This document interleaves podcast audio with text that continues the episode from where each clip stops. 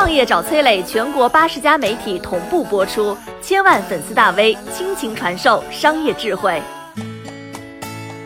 一起来看看贾玲逆袭之路上遇到了哪些贵人。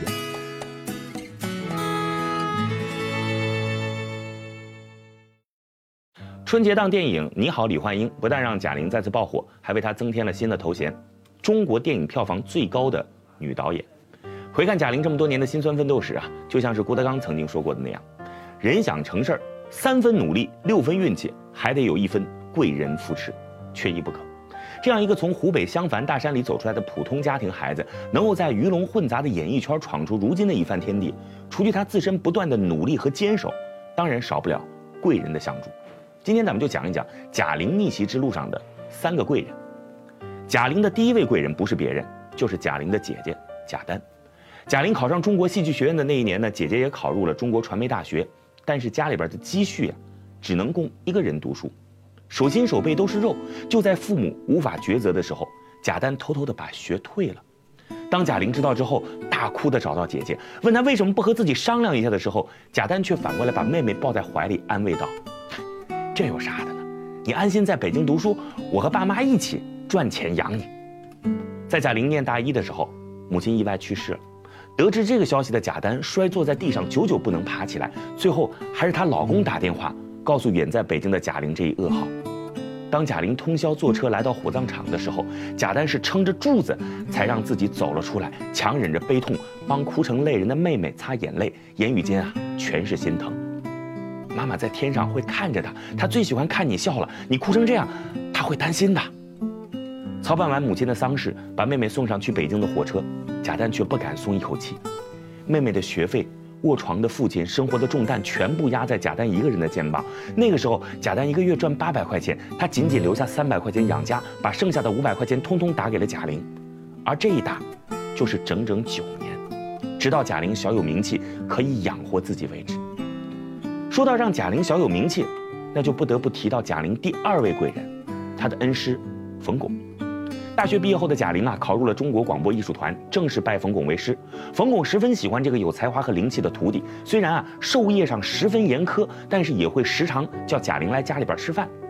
苦于那个时候相声行业萎靡，而且这个行业本身就是男性演员居多，女性演员压根没市场。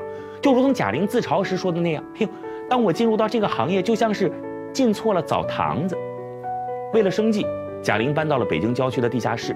最穷的时候，把身上的随身听当了二十块钱，光吃白水面条撑了好几天。他什么活都接。有一次，甲方要求演员骑鸵鸟，贾玲摔了下来，磕得满下巴都是血。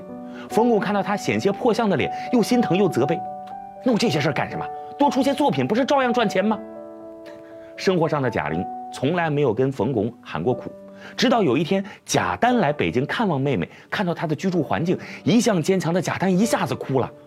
他曾经叮嘱过贾玲，要省着点花钱，但他不知道，自己省下来那五百块钱在北京，只能算是杯水车薪。那个时候，贾玲住在地下室，一个月四百块钱房租，房间阴暗潮湿不说，小到只能放下一张床。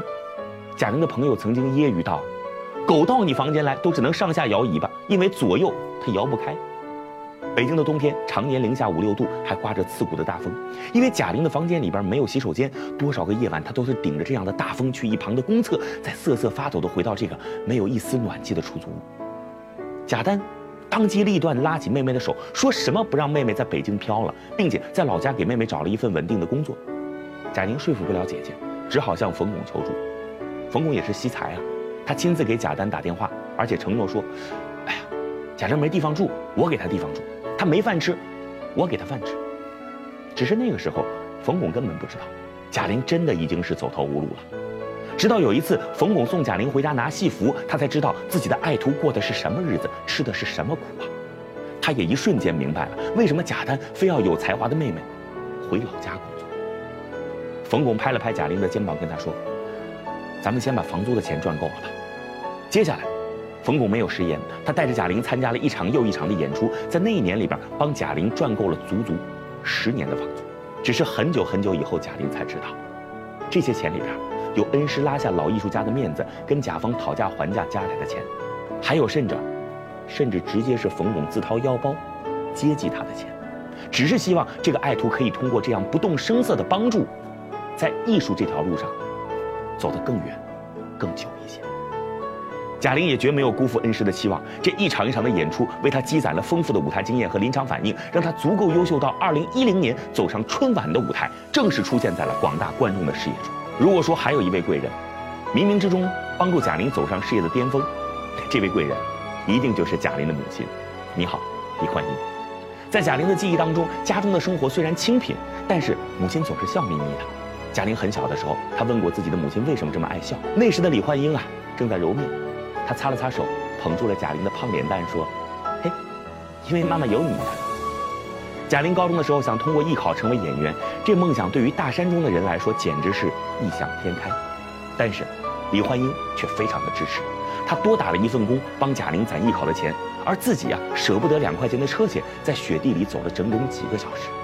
贾玲要去中国戏剧学院读书的那个晚上，她兴奋的整宿都睡不着觉。她挤进了妈妈的被窝，搂着母亲，幻想自己成名之后要带着她去做的事儿。